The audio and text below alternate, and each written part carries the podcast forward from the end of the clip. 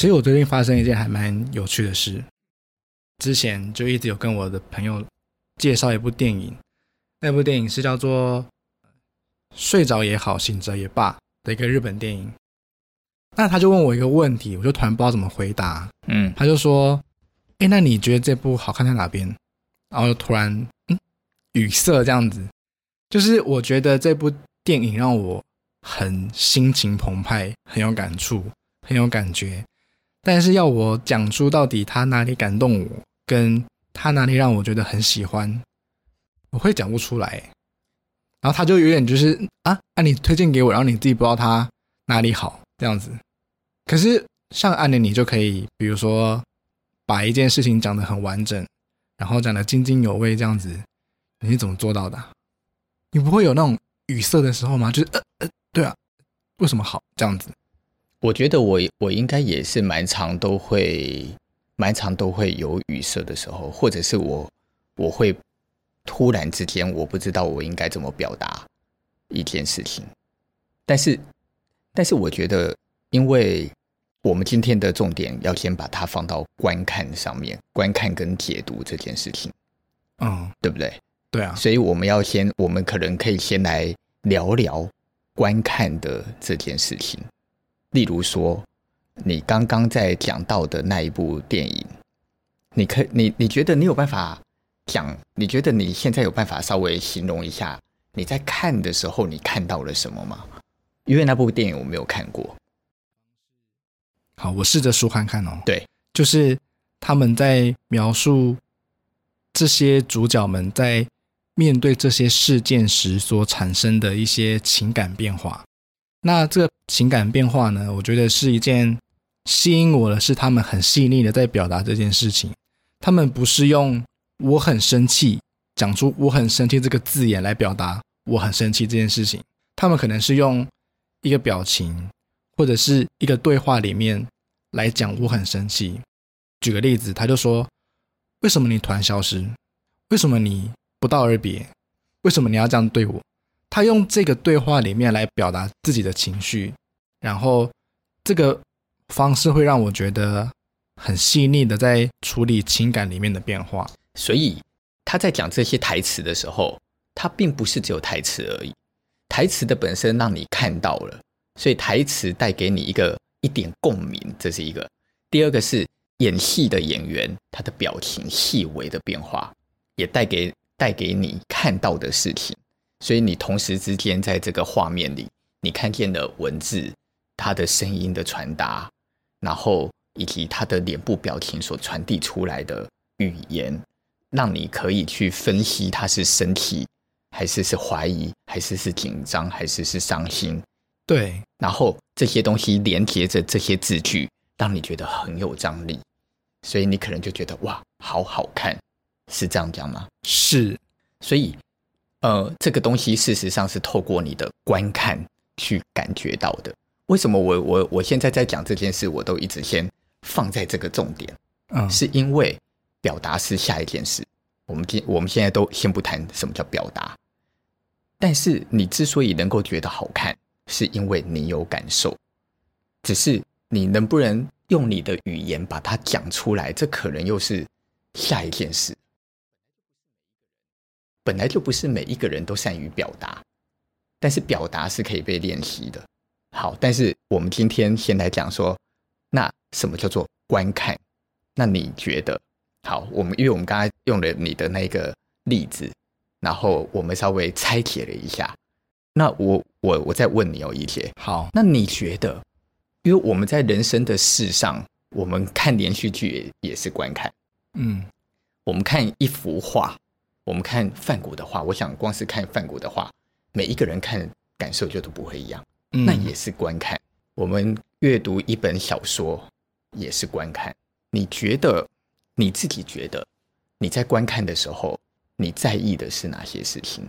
我觉得我可能会蛮在意当下立即刻的感受。嗯，就比如说 电影好了，我就会很在意我当下看完这个电影。或者说，我正在看这个电影的过程当中，我感受到什么事情？对，那看画也是一样嘛，就是我在看这幅画的时候，我不一定会去想这幅画在表达什么事情，但是我会去想我在看这个画的那个当下，它给我什么样的感觉？比如说，它让我觉得很可怕，它让我觉得很惊悚。为什么作者要用这么鲜明对比的颜色画出这么冲突的感觉？或者是我可能会去想，为什么导演要用这么细腻的手法，把这两个人安排在这个桥段碰面，这么精巧、这么细腻的擦身而过？当下给我的感觉，可能是我在观看一件事情会蛮重视的。嗯，我觉得你讲得很好啊。但其实如果要说进去的话，我都觉得我可以在当下观看这件事情的时候很有感觉，那感觉是在我自己心里面的变化。可能是一个回荡啊，可能是一个冲击。哇，天哪，有这样的方式！但当我看完之后，可能过一两天或结束之后，这个感觉就是只能留在里面。我不知道怎么样子去解读这件事情，就是包含我要怎么去分析说，哎，所以刚才那个感觉是兴奋吗？所以刚刚那个感觉是期待吗？我可能没有办法讲出那个感觉是什么。那你觉得你有办法？借着这个你刚刚讲的话，你觉得你有办法再尝试着再分析，试着分析看看说，那你觉得你既然观看的你有感触，为什么你觉得你无法解读吗？我觉得那个感觉有点像是，比如说以电影好了，我会觉得电影在讲的事情跟我曾经遇过的事情有某种共鸣，就是可能是我也经历过，或者是我也看过这些事情，但是。我可能没有办法去真实理解到底那是什么感觉。嗯，比如说像刚才那部睡着也好，醒着也罢的这个女生在面对她的男男朋友这件事情，我可能觉得哇，这个女生在演她到底有多难过，跟她的她到底有多矛盾这件事情事情，觉得 对耶，怎么这个矛盾好扎心哦，这个矛盾好。好难，好难面对哦。但是我没有，我没有办法把它化成我的东西。我觉得，我觉得，我觉得观看与解读今天这个题目，它本身其实就不是一个很简单的题目。所以我我自己是一直有在想说，因为这题目是我提的，但是我又一直在想说，我们这一集如何可以把这件事聊得再让大家听得懂，这样子。所以我觉得用以杰的开场，然后他在形容他自己怎么观看，其实我觉得我自己觉得是一个蛮好的开始，因为以杰就是一个该怎么讲？以杰代表的就是所有的人看东西很直观的感受，然后每一个人其实都会有很认真的想要去用自己的眼睛，想要去体会说这个世界上所有的东西，去听也好。去闻也好，用眼睛看也好，其实我认为所有的这个五感跟去触碰也好，我觉得这都是观看的一种哦。观看不完全只是我的眼睛怎么样了。好，所以我们先把它拆开来讲，什那什么是观看？那什么是解读？那这这些所有的想法，全部都是我自己一个人的个人观点而已。哈，就是。无关于其别人怎么想，或者是别的书写了什么，我因为我没有看过。因为对我来讲，我觉得观看这件事，事实上是一个很私密的事。我们的五感其实来自于我们自己从出生以来的所有的感受。什么样的事情带给了你伤心，以及你碰触、接受过了什么样的事情，所以你知道这这个叫做孤独，这个叫做伤心。这个叫做寂寞。你看人的感受里面就会有那么多的感觉，那但是这个叫做感觉。好，那你有没有发现？例如说，大家就会又又把又把感觉跟颜色连接在一起。例如，为什么热情是红色？为什么孤独是蓝色？为什么阳光是阳光的感受是黄色？对不对？就是这些东西它又开始被连接。但是你有没有发现？每一个人看见这些事情所定义的模式都还是不一样，嗯，那是为什么？因为每一个人都是独一无二的，所以本来就永远不会有人的感受跟你完全一样。所以看到同样一个红，有些人说这叫鲜血，有些人说这叫热情。你的际遇跟你在人生所经历过的开心或悲伤，就会影响了你看待一件事情的时候的判读。所以这个时候就会有你解读它的方法。嗯，如果你小时候你从小到大看到的红都是喜气的，而你一直都活在一个很乐观的家庭里，你看到红，你很难把它跟鲜血连接啊，因为红永远都是喜气洋洋的，永远都是缤纷的感觉，耳边总是会有热闹的声音，然后人声鼎沸的感受，所以它就影响了你观看它的方式。那如果你从小就在战争里长大呢？你怎么可能会觉得鲜红鲜红色是热闹跟喜庆？它就很可怕，它就很可怕。好，当今天两个人身处于完全不一样的世界，然后他们有一天聚集在一起，他们在某一个国度里变成了朋友，然后一起看某一部电影，然后这一部电影里用了红，你觉得对他们来讲的感觉会一样吗？就绝对不会一样。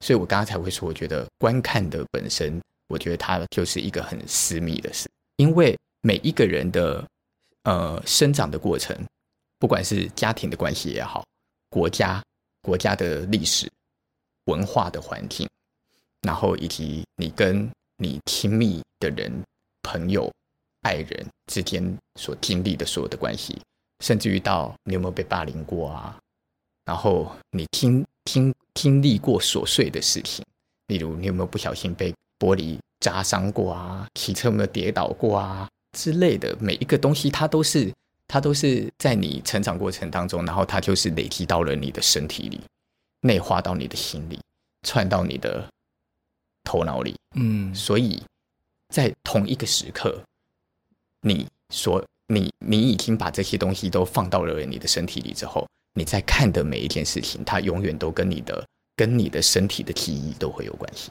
就是跟自己的人生经历有关系，这样子是，所以我觉得其实其实如果今天要先讲怎么样观看，其实我觉得观看的本身本来就很难谈对与错，观看的本身要谈的是忠实的、诚实跟忠实的去面对自己的感受。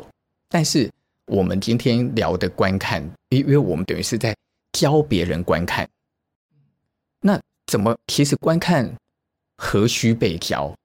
如果照我刚刚所形容的是，全世界所有的人都懂得观看，所以全世界所有的人都有办法分辨，都有办法分辨什么样的小说是好的小说，都有办法分辨什么样的电影是好的电影。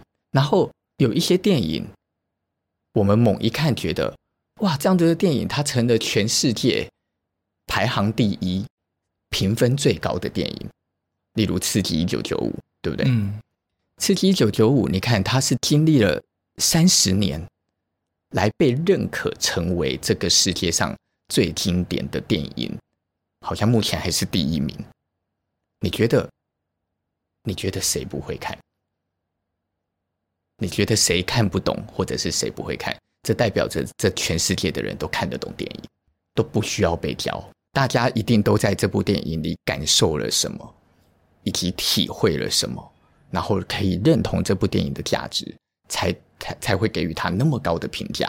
可是，可是每一个人给予这个东西的评价却百百种。有些人在这里面看见的是光明，有些人在这里面看见的是黑暗，有些人在这里面看见的是呃复杂的心理学，甚至于也许他看到的是一个骗骗子。有些人可能会觉得男主角一定是骗子。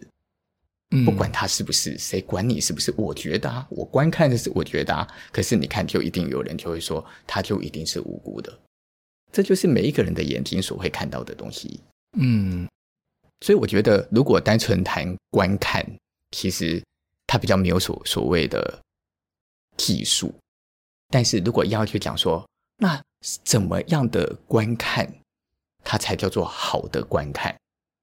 对啊，那什么叫做好？或是说？有所谓的好的观看吗？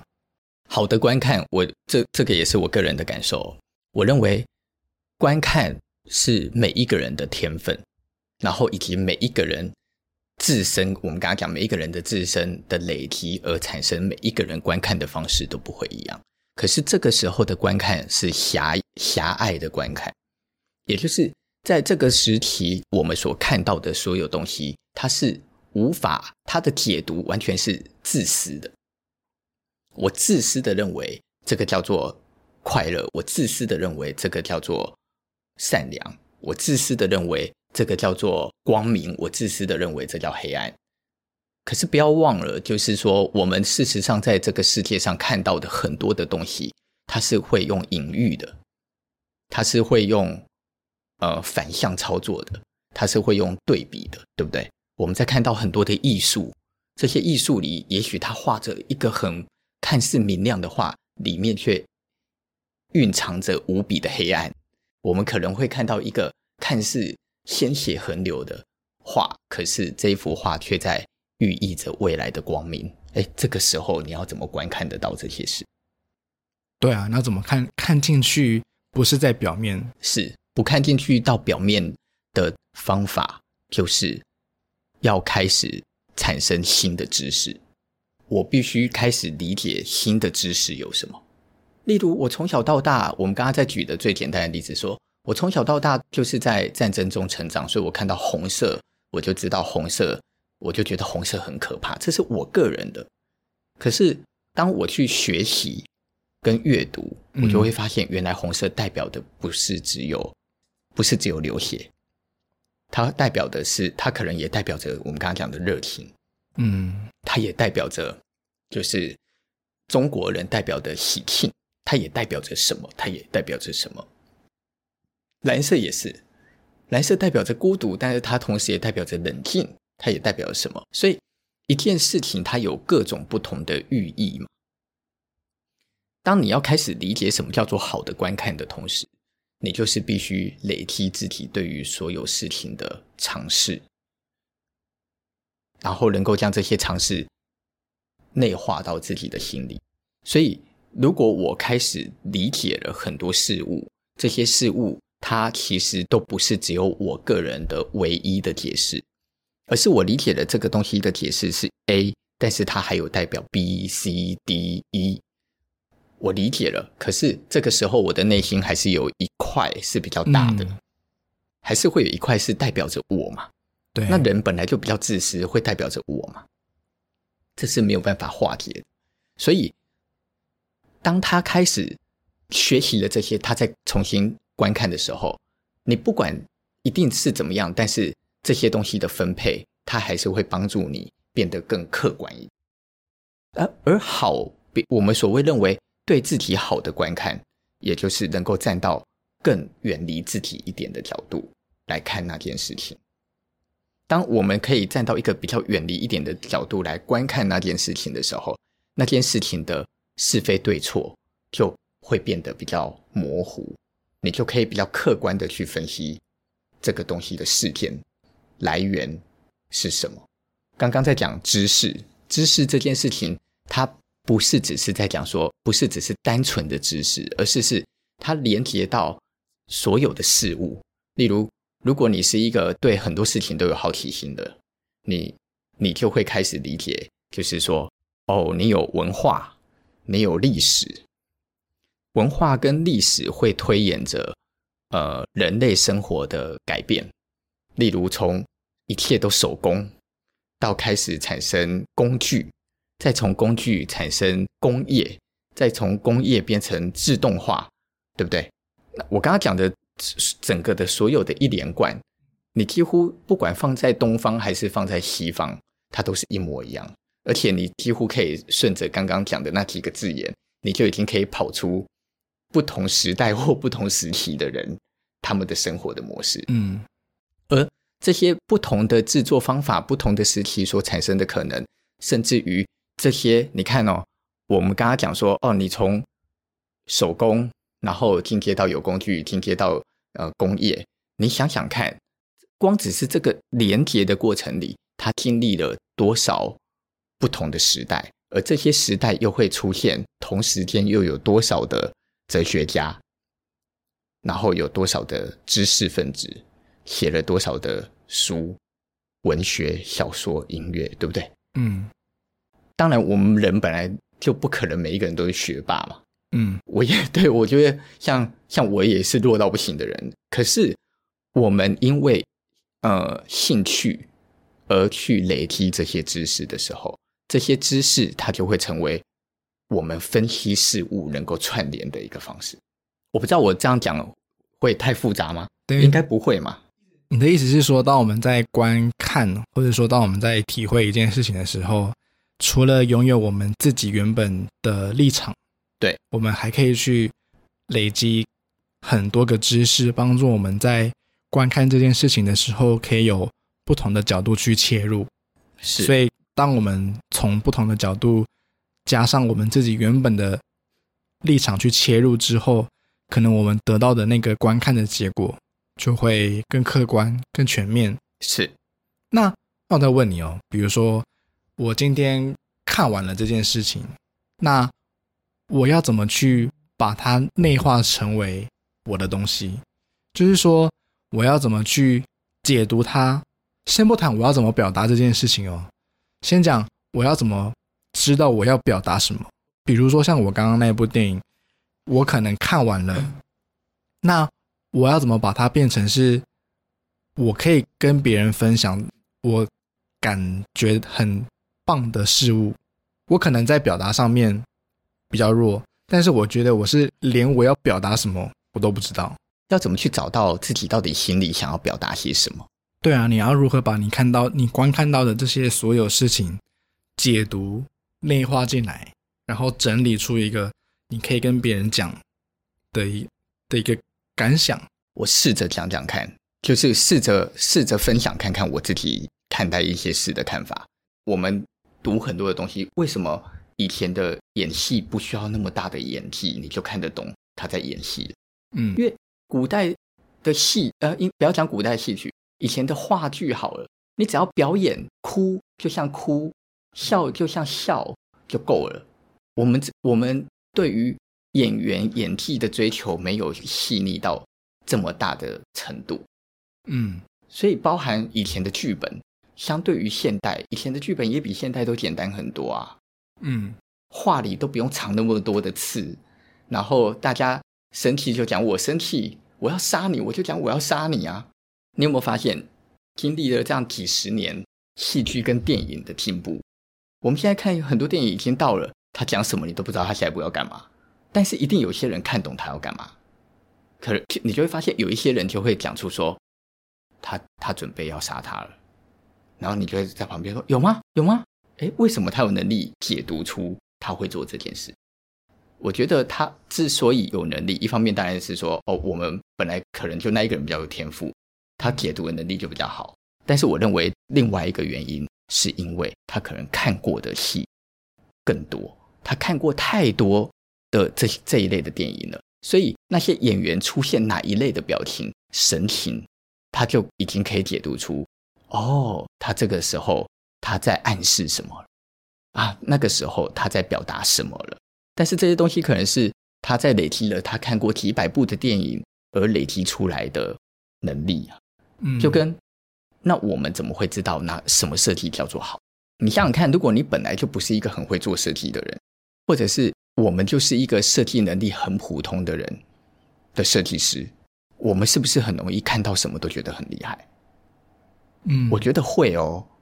如果我设计的能力没那么好，我的层次就在那里，我自然而然就会一直只就会去找跟我差不多层次的事，然后我也不见得看得懂比我高层次的人所做的事比我强在哪。但是，当我累积了更多，这个累积的更多有很多个可能。一个是他对于功法了解的更多，再来他去参访厉害的设计师的作品，参访的更多。他在参访的过程中，或者是看别人的图，他就看见了很多。哇，这个我不会。哇，这个怎么可以收成这样？哦，原来这样的材料可以这样用。他是不是就累积了更多的知识了？他除了累积知识之外，他也打开了他的眼界，他看到的东西更多。嗯，所以你等于是，其实刚刚讲的光看的那个知识量，也某种程度帮助你在解读事情，就是你可以去把每一件事情串在一起，然后去个别比较，个别相互做的一个对比等等这样子。而且我认为啊，我觉得解读这件事又分成了两种，一种就是所谓最简最基础的，就叫做字体、个人、私人的解读。私人的解读其实它往往就不是客观的，它是凭感受的。熟，所以我们在社会上看到最多的私人解读，就是那些名嘴。电视上那些政治的名嘴，或者是那些政治人物，他们讲事情是不客观的，他们不不利用客观条件来解读任何事情，他们用的是利益，跟他们自己站站的所所处于的党派，以及他获就是利益获得了什么利益的条件，然后他们就去，他们就去扭转他们所看见的事实，然后将它。解读成对自己有利的条件，所以这种解读它是私人的，它是自私的，它是主观的，它是主观的。主观的解读不行吗？说真的，只要你口才好，你想怎么解读都可以。第二种就是知识型的解读，知识型跟资讯，因为我们刚刚在讲，当你累积的知识跟资讯对于你自身的能力，或者是对于你自身的。的知识量，它就会越来越多。以前有一本书嘛，叫做忘记水野学写的水野学，他写了一本书叫做《品味是什么知识的什么什么》，突然忘记了。反正就是他的意思，就是你累积了很多的知识，你就会慢慢变成一个有品味的人。哦，我有那本书，不知道为什么今天突然想不起来书名。好，没关系。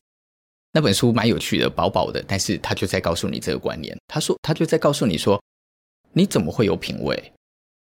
你你之所以能够得到很多品味上的的表达，例如你会知道怎么冲咖啡，除了人家教你冲咖啡之外，你能够讲得出道理，别人就觉得你很有品味。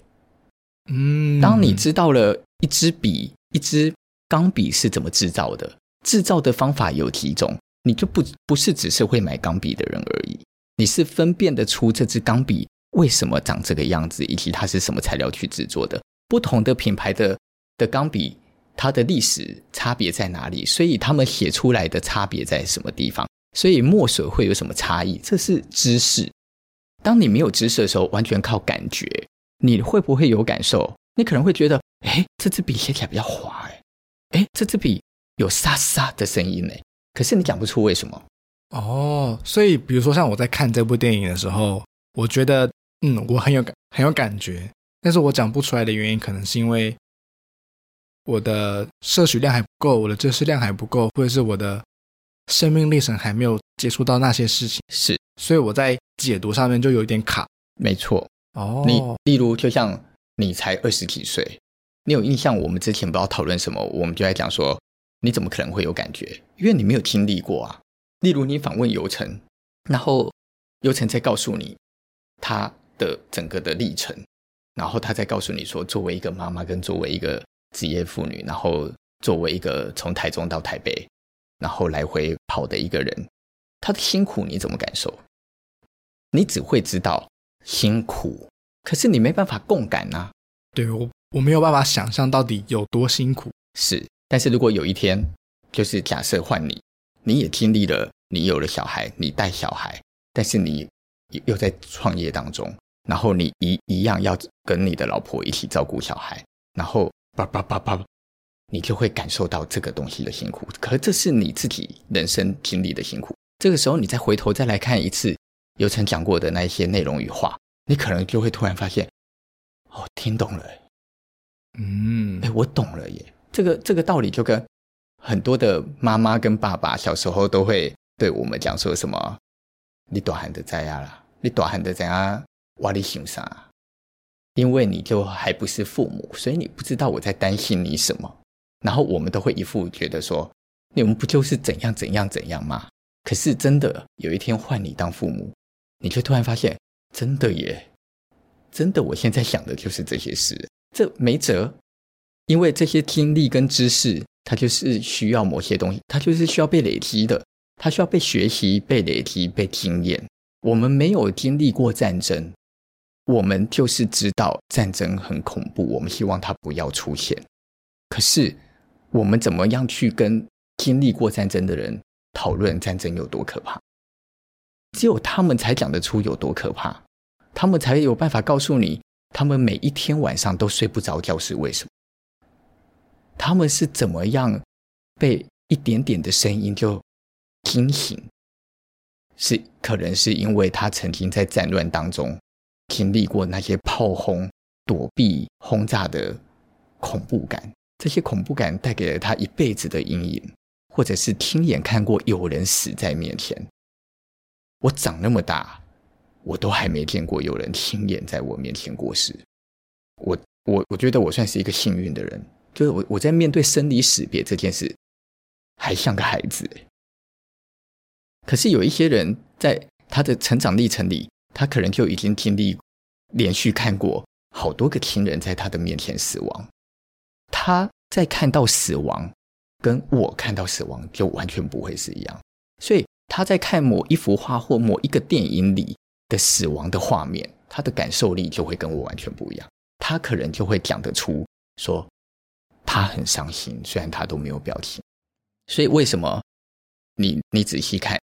所有的艺术评论家，他绝对不会只评论一幅画，他不会只只讲这一幅画在画什么。他们几乎永远都会告诉你这一幅画是谁画的，这一个人他是什么样的人，他怎么样了，怎么样了，怎么样了，他在什么时期创作了这一幅画？他在那一个时期可能刚刚好最潦倒，还是他在那个时期最意气风发？所以在这个过程里。他所画的这一幅画呈现出来的有彩用色的方式、笔触的方法，反映出里面的每一个人的表情才会长什么样。哎，这个是观看跟解读，它必须一起合并，然后又带有知识，你才能够把这个故事讲好啊，你才能够表达清楚你所解读出的是在哪里。